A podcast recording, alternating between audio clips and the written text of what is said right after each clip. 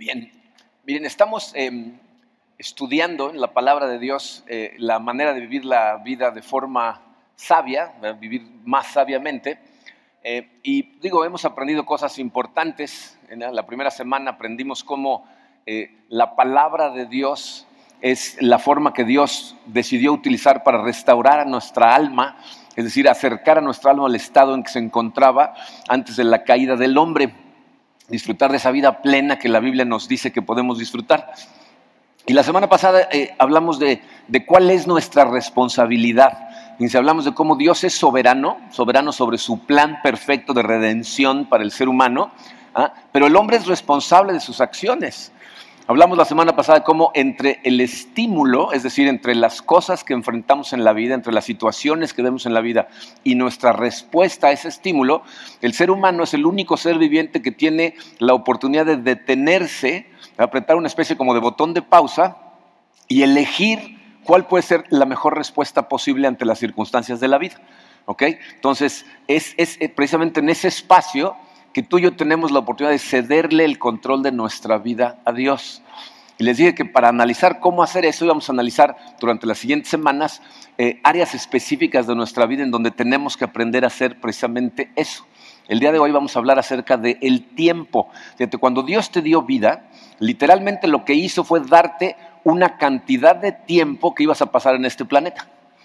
O sea, Dios te asigna una cantidad de tiempo y eso es lo que estás viviendo mientras estás aquí. Entonces, fíjense, analizamos cómo eh, la vida sabia proviene primero de elegir la fuente de sabiduría correcta, pero en segundo lugar de elegir cómo utilizar los recursos que Dios nos da de forma sabia. Hoy vamos a hablar del recurso, uno de los más importantes que tenemos, que es el tiempo. Entonces vamos a ver cómo manejar nuestro tiempo sabiamente. Vamos a orar, vamos a darle gracias a Dios y vamos a analizar este tema que es tan interesante.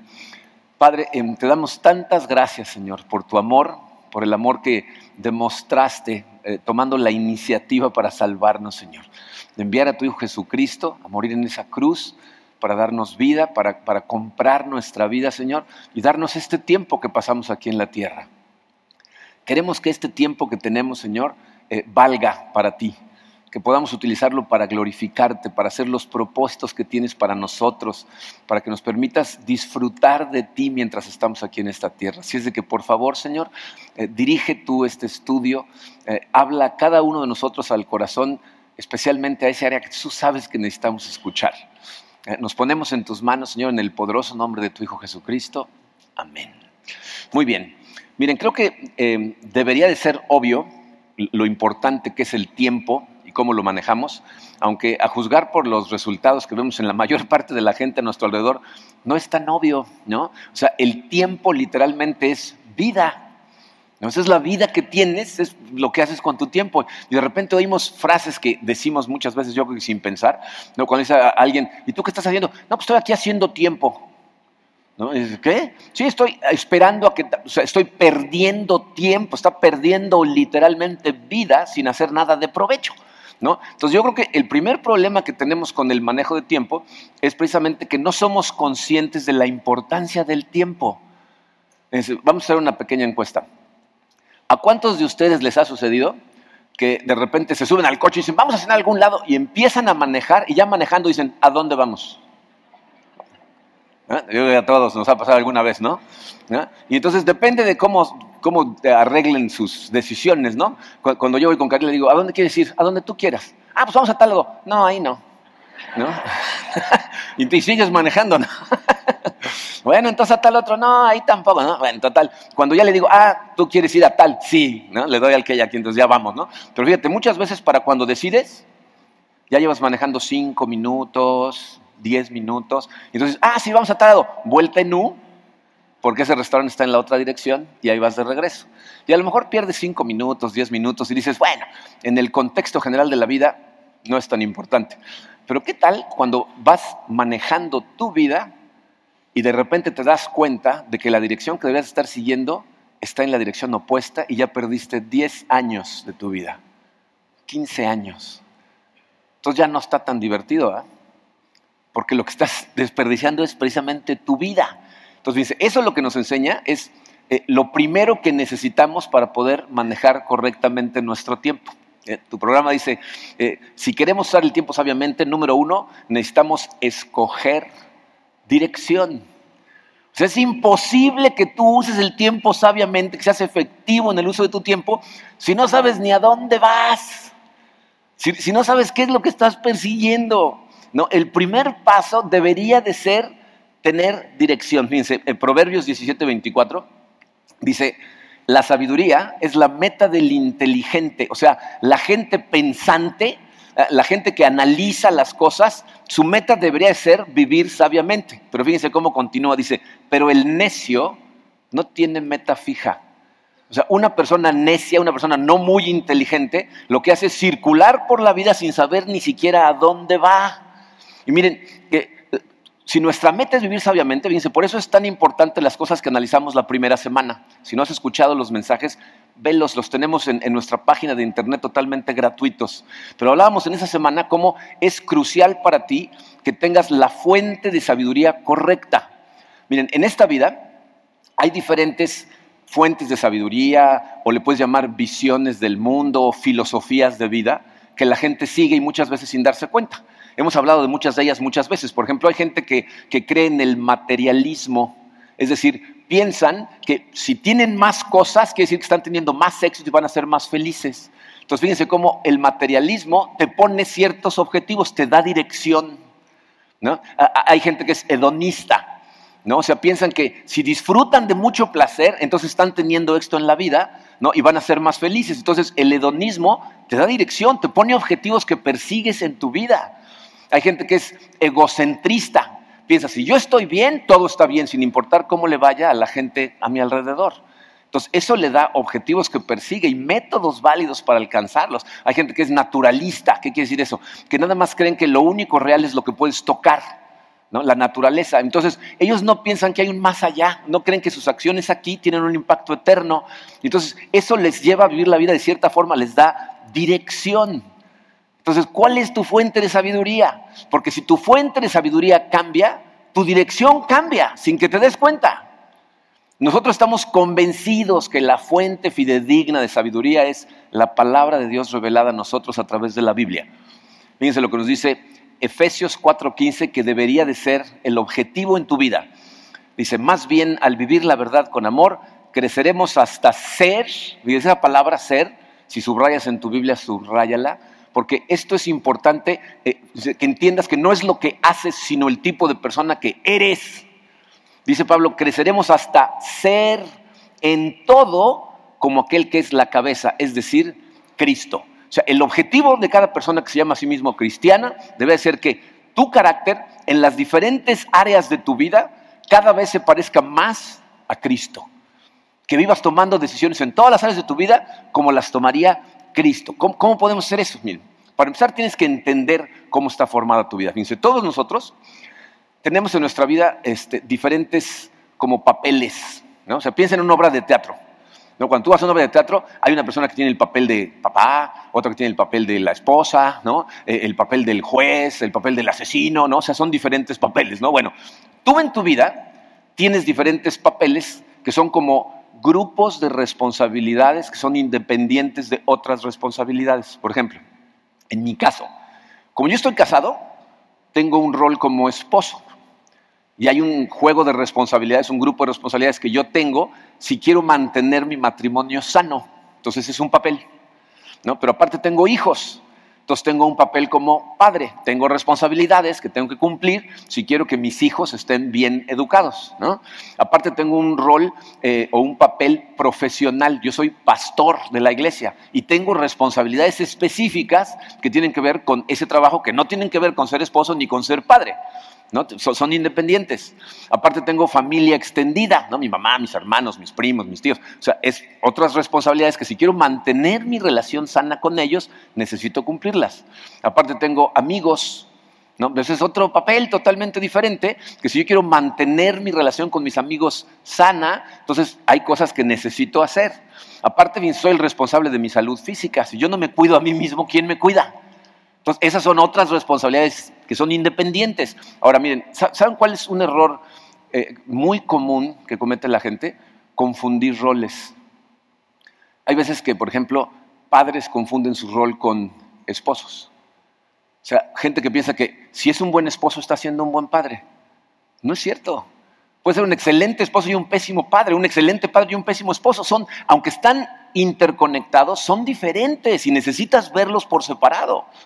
O sea, hay personas que confunden su rol de padre con su rol de amigo. Quieren ser amigos de sus hijos. Tu rol no es ser su amigo. Cuando sea mayor de edad van a ser amigos. Mientras sea menor de edad, tú eres su padre o su madre y tu responsabilidad es educarlos. Entonces necesitamos ver todos nuestros diferentes roles. Ahora fíjense, el, pasaje que leímos en, en Efesios 4:15 dice, creceremos hasta ser en todo como Cristo. Eso significa, cada uno de tus papeles tienes que asegurarte que como lo estás viviendo, cada vez se parezca más al carácter de Cristo. Eso es lo que tenemos que lograr. Entonces, lo primero que tenemos que hacer para poder lograr eso, dice el número dos, es identificar nuestros papeles. Eh, se van a dar cuenta a través de este mensaje que está siendo muy práctico porque les estoy dejando tareas. Tienes que identificar tus papeles, tienes que sentarte a escribir, a analizar cuáles son tus diferentes juegos de responsabilidades. Yo les recomiendo que no identifiquen más de siete papeles en su vida, porque cuando empiezas a tratar de administrarte semanalmente, más de siete te va a costar mucho trabajo. Si se dan cuenta, hay algunos que yo de alguna manera como que compilé en uno, ¿no? Cuando digo padre, son cuatro hijos, ¿no? Y ahí estoy eh, juntando a los cuatro. Cuando digo amigos, no estoy hablando de uno, estoy hablando de varios, pero lo pongo en un solo rol para hacerlo más fácil a la hora de administrar mi tiempo. No, incluso familia extendida, estoy hablando de mucha gente. El rol de esposo, pues ese sí tiene que ver con una relación única, ¿ok? Pero necesitas identificarlos. Ahora, muy importante, dice tu programa, debes incluir crecimiento espiritual. ¿Ah? Tienes que identificar como un papel importante, de hecho vamos a ver más adelante cómo es el más importante de todos, tu crecimiento espiritual. Y te voy a decir en qué se diferencia de los demás. Todos los demás son de alguna manera como un compartimiento en tu vida, ¿no? Pero tu crecimiento espiritual necesita invadir a todos los demás papeles. Vamos a hablar más de eso al final, lo voy a dejar por la paz. Pero les voy a decir cuál es la clave del éxito en la vida de la gente. ¿Saben cuál es? Balance. O sea que tú vas a hacerle caso a todos tus papeles. Le vas a asignar tiempo de tu vida a todos tus papeles. La gente comete el error de generalmente enfocarse en uno o dos de sus papeles. Normalmente es trabajo y algo más. Hay gente que es su trabajo y su matrimonio, su trabajo y sus hijos, su trabajo y un hobby, su trabajo y su salud, su trabajo pero nada más normalmente le enfocamos todo a uno o dos de, esos papeles. Y les voy a decir cuál es mi experiencia en esto. Al papel al que no le asignas tiempo regularmente en tu vida, tiende a desaparecer. O sea, si yo no le asigno tiempo específico a mi relación con Karina, esa relación tiende a desaparecer. Si no le asigno tiempo a mis hijos, mi relación con ellos desaparece. No le asigno tiempo a mi salud, mi salud desaparece. Entonces necesito tener un balance en la vida en donde le asigne tiempo a todos, ¿ok? Pero bueno, ya tienes dirección, eh, ya tienes tus áreas identificadas, te voy a decir qué es lo que sigue. Número tres, este no le gusta a la gente, pero necesitas evaluar el estado en que se encuentra toda tu vida. Necesitas hacer una evaluación de cómo está cada uno de los papeles de tu vida en este momento. Miren, es imposible vivir la vida de forma sabia sin autoevaluación constante. Imposible. Dice Lamentaciones 3:40. Miren, este, libro, Lamentaciones, es un libro escrito por el profeta Jeremías, eh, que se está lamentando del terrible estado en el que se encuentra el pueblo de Israel cuando están sitiados por los babilonios. Y fíjense lo que dice Lamentaciones 3:40, dice, examinemos nuestros caminos y escudriñémoslos. Lo que está diciendo es, analiza cada uno de los papeles de tu vida, pero en detalle, escudriñalos, así desenmarañalos, analiza honestamente cómo está cada uno y luego que dice, y volvamos al Señor. Dice, si tú analizas tus caminos y te das cuenta que van mal, van mal porque no van de la mano del Señor, necesitas volver al Señor. ¿Ok? Entonces, ahora, ¿cómo, hacemos eso? ¿Cómo, analizamos cómo está cada uno de nuestros papeles? tengo un amigo que cada vez que le pregunto, ¿cómo estás? Me dice, ¿Comparado con quién? él, lo dice de broma, pero si lo piensas, de alguna manera tiene razón. O sea, la Biblia nos dice que no debemos compararnos con nadie. Porque si te comparas con alguien, si te comparas con alguien que está peor que tú, te vas a sentir el muy, muy. Si te comparas con alguien que está mejor que tú, te vas a sentir mal. No te puedes comparar con otra persona, pero necesitas un punto de referencia para saber cómo vas. Si no, ¿cómo sabes cómo vas? ¿No? Entonces, ¿cómo podemos obtener un punto de referencia? Necesitamos tener para cada uno de nuestros papeles objetivos claros que estamos persiguiendo. Si yo tengo un objetivo y está claro, está definido, entonces sé cómo voy, ¿no? Si yo te digo, mi objetivo es pesar 83 kilos, y me dices, ¿cómo vas? Pues me subo a la báscula y digo, de la patada, ¿no? O sea, ya te, te, puedo decir con toda honestidad si voy bien o si voy mal, ¿ok? Entonces, necesitamos objetivos claros para que nuestro análisis de cómo vamos sea objetivo y no subjetivo. Por eso la gente, ¿cómo vas? Bien. Pero comparado con qué? Entonces, necesitas saber ¿Cómo vas? ¿Cómo podemos hacer eso? Bien, les voy a eh, dejar otra tarea. Este es un ejercicio muy simple que lo puedes hacer de dos formas, pero es muy profundo. Fíjate. Necesitas apartar un espacio de tiempo esta semana, más o menos como de una hora, hora y media, en donde seguramente nadie te va a interrumpir, vas a poder estar totalmente a solas y necesitas una pluma y un cuaderno. ¿ok? Te vas a sentar, vas a cerrar los ojos y vas a tratar de visualizar en tu mente de la forma más vívida posible que estás celebrando tu cumpleaños dentro de, vamos a decir, 10 años. Dale un espacio de tiempo para que tengas chance de trabajar. 10 años. Imagínate que en ese cumpleaños está toda la gente importante con la que interactúas en tu vida. En tu familia, pues quién es tu familia, ¿no? Si, si, vives con tus papás, pues están tus papás, tus hermanos. Si estás casado, pues está tu esposo o tu esposa. Eh, si tienes hijos, están tus hijos. Eh, si, si eh, trabajas en alguno de los ministerios de la iglesia, están tus compañeros de ministerio. Si trabajas profesionalmente, está tu jefe, si tienes jefe. Muy importante, tus subordinados, si tienes subordinados están tus compañeros al mismo nivel en tu trabajo, están tus amigos, tus mejores amigos, a lo mejor eh, eh, el grupo social con el que, a lo mejor tus vecinos, toda la gente con la que tienes interacción, ahí están en la fiesta, ¿no? Y para tu sorpresa, de repente, ¡pum!, prenden un micrófono, prenden una luz y cada uno empieza a pasar al frente para dar un testimonio del tipo de persona que ha sido en los últimos 10 años en sus vidas. Y lo que tienes que tratar de imaginarte es, ¿Qué es lo que más te gustaría que dijera cada uno de ellos de ti? ¿Qué tipo de persona has sido para ellos? ¿Qué impacto has tenido en su vida? ¿Qué legado estás dejando a tus hijos, a tus subordinados? ¿Qué tipo de soporte ha sido para tu jefe? ¿Qué tipo de cooperación le has dado a la gente de tu mismo nivel? ¿Cuál es tu relación con toda esa gente? Y todo lo que vayas visualizando lo vas a ir apuntando. otra forma de hacerlo es imaginarte que estás llegando al cielo y Dios te va a dar un recuento de cómo fuiste en cada uno de tus papeles. ¿Qué es lo que haría que Dios ese día te dijera, bien hecho, siervo, bueno y fiel, porque como padre o madre, porque como hijo, como... Eh"? ¿Qué diría Dios? Todo eso lo tienes que apuntar, ¿ok? Y fíjate, lo que necesitas hacer es, eh, obviamente, fíjate, mientras más inmerso estás en la Biblia, tus respuestas van a ser más como las de Cristo en cuanto a las respuestas que va a dar la gente. Pero lo que tienes que hacer es, después de que lo terminas de escribir, vas a analizar cada una de ellas y con toda honestidad, acuérdate que esto es para ti, no es para nadie más. Tienes que ser 100% honesto contigo y tienes que decir, ¿cuáles de estas cosas, si esa fiesta pasara hoy, eso no es lo que dirían? Todas las que no dirían, fíjate, eso lo que te va a dar es tarea que hacer, trabajo que hacer. Te va a ayudar a ponerte los objetivos claros en cada uno de tus papeles de qué es lo que tienes que empezar a trabajar para lograr esa visión que viste en tu ejercicio. Entonces dice, dice tu programa, identifica para cada papel actividades o actitudes que tienen que cambiar. Para cada uno de los papeles necesitas darte cuenta estas cosas que, fíjate, dependen de ti, ¿eh? Porque lo que la demás gente va a decir acerca de cómo los trataste, pues depende de cómo los tratas. Depende de qué cosas haces. Entonces, esto está totalmente bajo tu control. Y si ya identificaste fallas en algún papel, ¿qué cosas tienen que cambiar? para, que esa visión sea verdad, yo qué tengo que cambiar. Y, y tienes que identificar tus acciones de la forma más específica posible. No te engañes a ti mismo siendo vago al respecto. Si yo digo, voy a ser un mejor esposo, no estoy diciendo nada. Si me pongo a mí mismo, voy a aprender a escuchar mejor a mi esposa. Cuando empiece a decirme cosas, voy a apagar la televisión.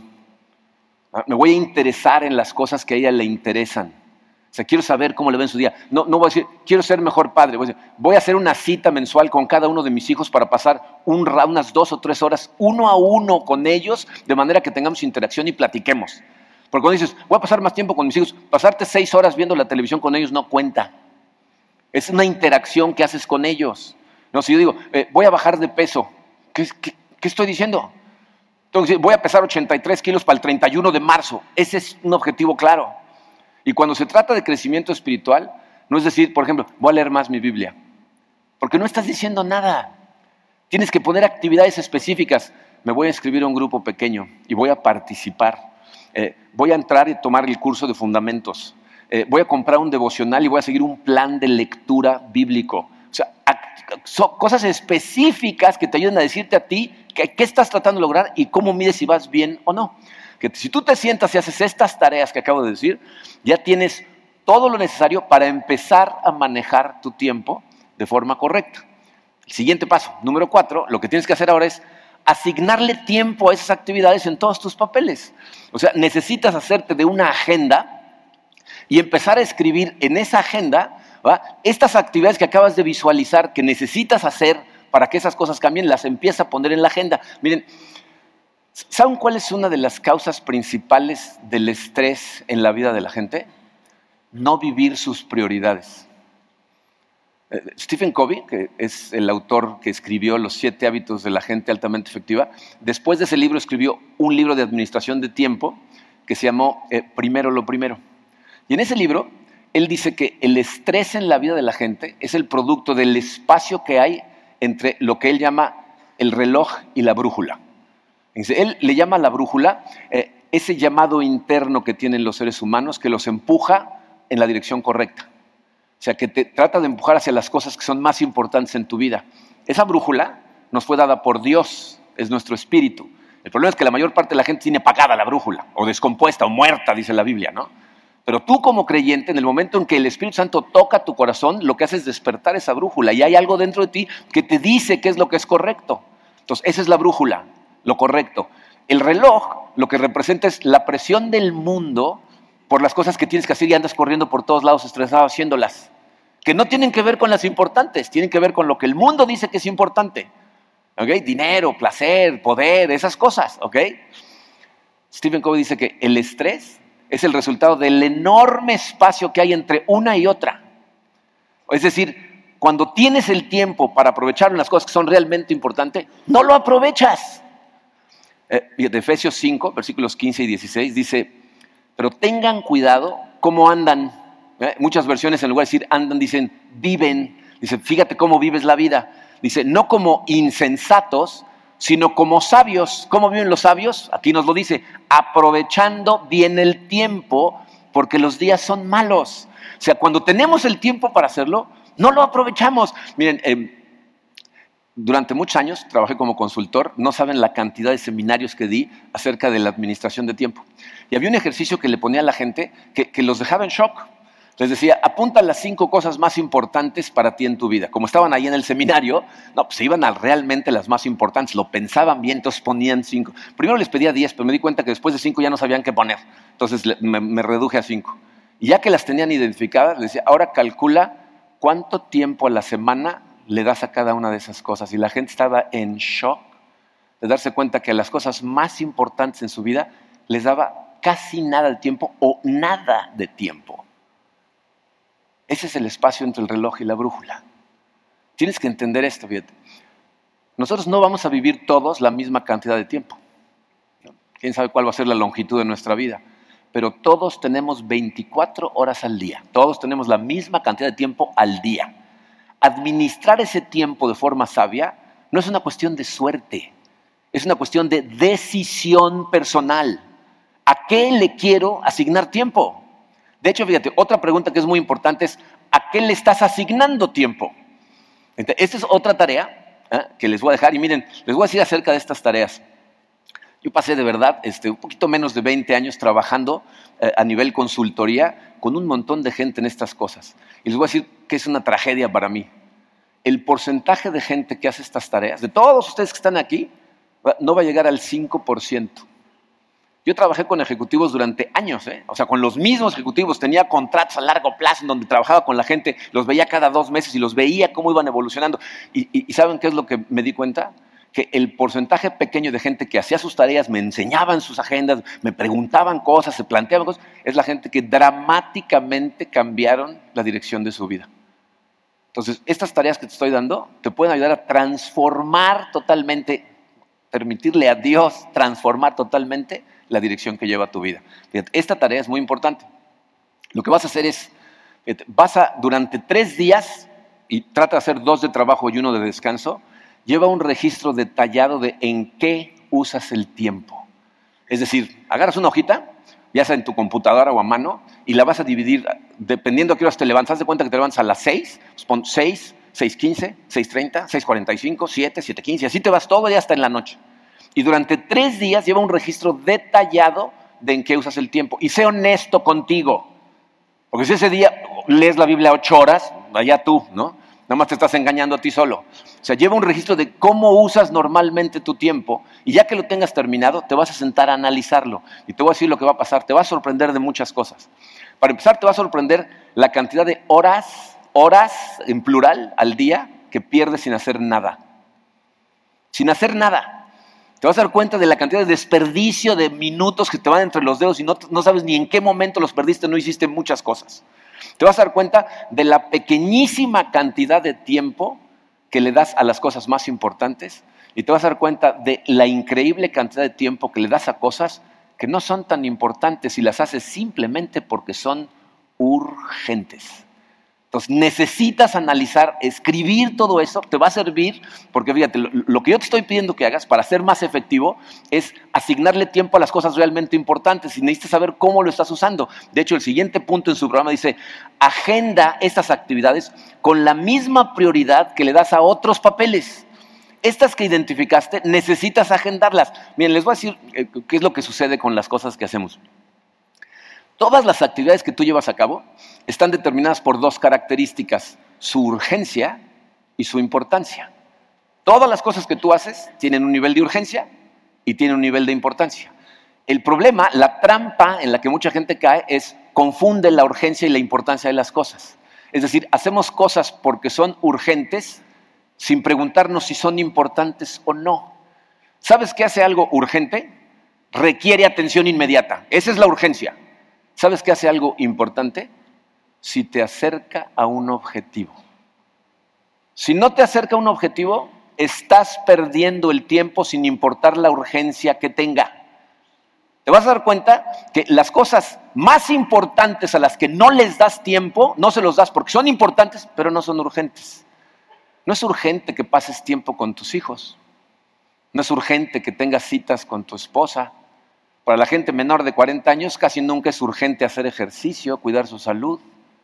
No es urgente que te prepares profesionalmente para el futuro, si ya estás trabajando, ya estás ganando dinero, no es, no es urgente. ¿Es importante? Es importantísimo. Entonces tienes que agendar estas actividades dándoles tú la urgencia si es que son importantes.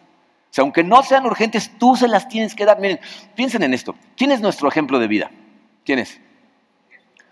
Sin miedo. Cada vez que haga yo una pregunta de esas, tú di, Jesús, está bien aunque esté mal, siempre. Bueno, nuestro ejemplo de vida es Jesucristo. Eh, piensen en qué trabajo lo mandó Dios a hacer a la tierra y cómo vivió su vida. Fíjate, Jesucristo eh, empezó su ministerio a los 30 años de edad más o menos. Eso significa que no sabemos qué hizo la mayor parte de su vida. ¿no? Dios lo estaba preparando, ¿no? pero empezó a los 30 años y a los 33 más o menos lo crucificaron. Eso significa que tuvo tres años para tener un impacto profundo en la vida de un grupo de discípulos, abrirles los ojos a quien Él era realmente, enseñarles lo más posible, para que después de que muriera crucificado y resucitara ellos, al creer, se fueran a extender el mensaje de salvación y cambiaran la historia del mundo. Tres años. Si esa tarea te la dieran a ti hoy, ¿cómo se verían tus siguientes tres años? ¿Estarías un poco estresadito? Tres años tienes, ¿no? Lean los evangelios. Se van a dar cuenta que Jesucristo, hay veces que se daba el tiempo para enseñarle a miles de personas, hay veces que se sentaba a enseñarle a 12 personas. Hay veces que veía tan estresados a los 12 que les decía, necesitamos retirarnos, necesitamos descansar, vámonos. Y se los llevaba a descansar al huerto, a platicar. Hay veces que se iba a casa de amigos, ¿no? Se iba a casa de Lázaro, María y se quedaba ahí tres días. Hay veces que lo, andaban buscando por todos lados, no lo encontraban. ¿Dónde estaba? Pues estaba orando, retirado, tranquilo, desconectado, conectado con el Señor. Fíjense, lo que Jesucristo hacía es no permitía que absolutamente nada externo lo desviara del plan que Dios tenía para su vida. Nada. ¿Eh? Hay ocasiones en la Biblia en donde sana a gente en un pueblo y al otro día amanece y hay mil personas afuera en fila porque se enteran, se corría la voz y traían todos sus enfermos y le dicen, hay un montón de enfermos y sí, pero yo tengo que ir al pueblo de al lado porque yo vine a extender las buenas noticias, vámonos. Pero los enfermos, los pobres, sí, todo el tiempo van a estar ahí, vámonos, mi trabajo es otro. O sea, no permitía que la presión externa cambiara la dirección de su vida nunca. Y ese es exactamente como tú y yo deberíamos de vivir la vida en cada uno de los papeles yo debería estar seguro de que lo que estoy haciendo es el plan que Dios tiene para mí en ese papel. Pero evidentemente va a ser imposible que lo hagas si no tienes ni idea de cuál es el plan en cada uno de tus papeles. Entonces necesitas sentarte a apuntar estas cosas o se te van a olvidar. Cuando tú estás en contacto con una agenda en la que pones estas actividades que no son urgentes pero son importantes, te acuerdas. Ves tu agenda y dices, ah, sí, hoy voy a poner un poco más de atención, voy a escuchar a mi mujer, voy a, interactuar con mis hijos, ¿no? voy, a, hacer cita con mis. Ese es, fíjense, el, espacio entre el estímulo y la respuesta. Cuando yo siento la, tentación de a lo mejor llegar a mi casa y tirarme en un sillón, pero ver mi agenda me recuerda la importancia de la gente a mi alrededor. Ahora, fíjate, e, es importante que entiendas también esto. Buena administración de tiempo no significa que puedas hacer más.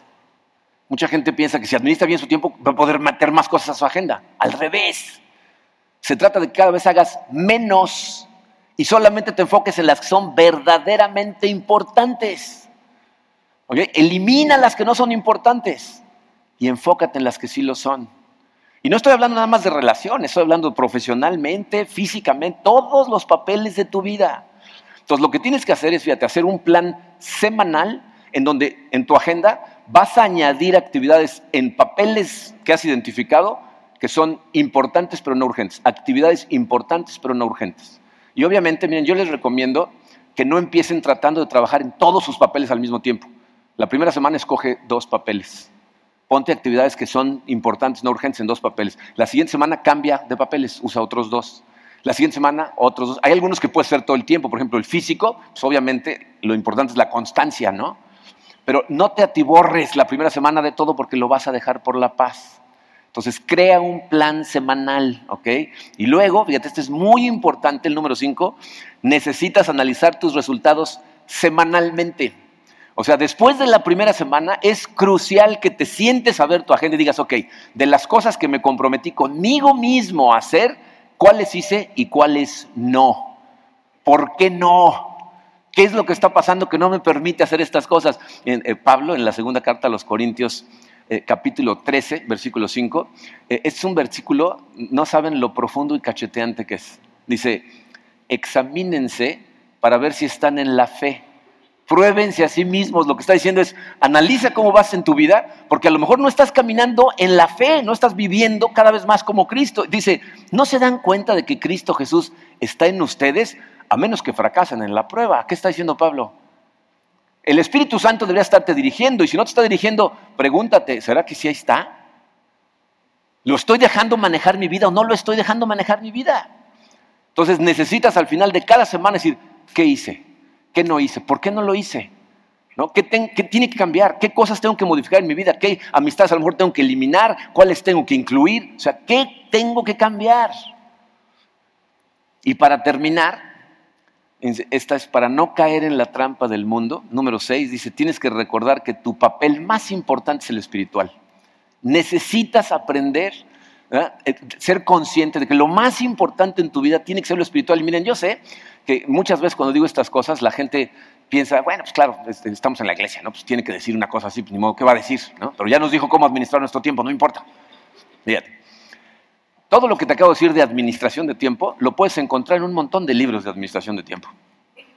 Eh, ¿Saben cuál es una de las razones por las que dejé la consultoría y, decidí dedicarme de tiempo completo a pastor? la cantidad de éxitos vacíos que dejé en el camino. Les explico a qué me refiero. Como les decía, eh, hubo una época en mi vida como consultor en donde yo tenía eh, dos o tres contratos, pero muy grandes, con empresas internacionales, en donde me, pagaban por visitar a grupos de ejecutivos en diferentes ciudades y países del mundo.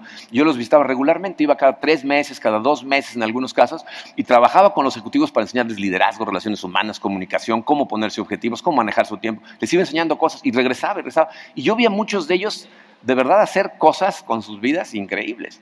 Hubo gente que los conocí cuando eran gerentes de recepción y 10 años después eran el director de operaciones de Europa, ¿no? Para esa cadena. ¿No? Gente que realmente hizo cosas impactantes profesionalmente hablando. Pero esas personas, cuando teníamos pláticas uno a uno en lo privado, me decía, Marco, hay una cosa que no entiendo. He alcanzado todos los objetivos que me he puesto y no entiendo por qué siento que de todas maneras me falta algo más. ¿Por qué siento como que no estoy triunfando? No sabían cómo expresarlo, pero lo que estaban diciendo es, ¿por qué me siento vacío? ¿Por qué con todo lo que estoy ganando no, me siento que estoy triunfando? Y mi frustración es que profesionalmente las empresas no me permitían hablar de Dios. Y entonces yo no le puedo decir a un ejecutivo, lo que necesitas es a Dios en tu vida. Los primeros seis años de esta iglesia, yo trabajaba con las dos vocaciones. Trabajaba como consultor de lunes a viernes, en las tardes, en las noches escribía mensajes y en los domingos predicaba. Entonces, cuando empecé a predicar, eh, y la gente me decía, es que no entiendo, yo le decía, mira, aquí no te puedo decir, pero te invito el domingo a una platiquita, y ahí te cuento, ¿no? Porque lo que necesitaban es entender, fíjate, todos los papeles de tu vida fuera del espiritual, todos contribuyen al ancho de tu vida el ancho de banda que tienes. El único papel que contribuye a la profundidad de tu vida, es decir, cuánto disfrutas verdaderamente de cada una de esas cosas que están en el ancho de tu vida, es el espiritual. El único. ¿Y, sabes qué es lo más triste? Que la gente no lo ve. Estamos tan amoldados al mundo que la gente piensa, no, no, no, pero necesito dinero, necesito placer, necesito poder, necesito... O sea, estamos amoldados al mundo. Entonces tú tienes que ser honesto contigo mismo y preguntarte, ¿cómo voy? ¿Cómo va cada uno de los papeles de mi vida? Entonces pregúntate, por ejemplo, en tu matrimonio, ¿para qué te casaste? ¿Cuál es el objetivo en un matrimonio? Yo les he platicado los míos muchas veces. Mi objetivo era crear una relación que para mí fuera como una burbuja, en donde yo me puedo meter ahí con Karina y ella me conoce como soy, yo la conozco como es y nos amamos profundamente y nos, nos confortamos, nos fortalecemos mutuamente, me comprende, me siento guarecido ahí.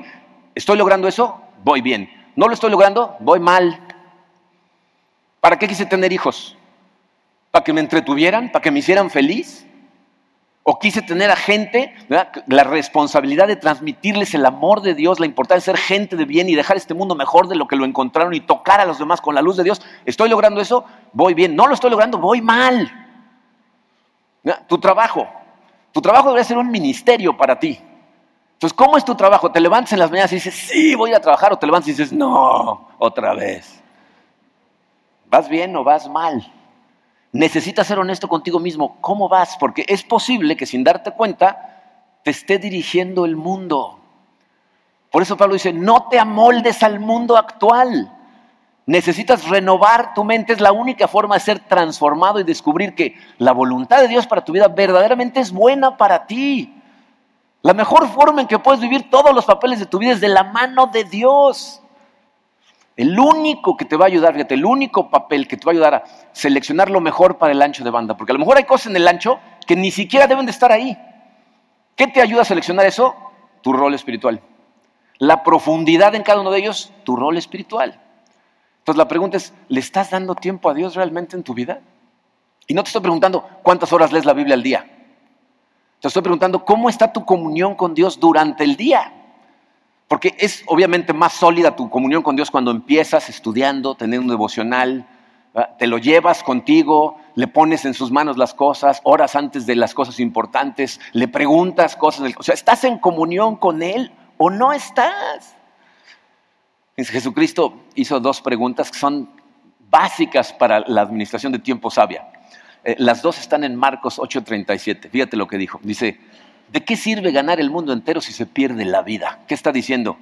¿Qué importa la cantidad de éxito que tengas en este mundo y que todo el mundo te aplaude y te admire si no sabe a nada? Si de todas maneras no lo disfrutas, si te sientes de todas maneras que algo te falta.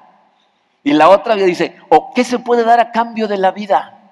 Fíjate, ¿qué estás dando a cambio de la vida? Eh, Marcela Cerón, aquí presente, ¿dónde está Marcela? Marcela, miembro de nuestra iglesia, cada año en enero nos regala un calendario. Son de esos calendarios que eh, cada hoja es un día, ¿no? Entonces le vas arrancando hojas. ¿Los han visto?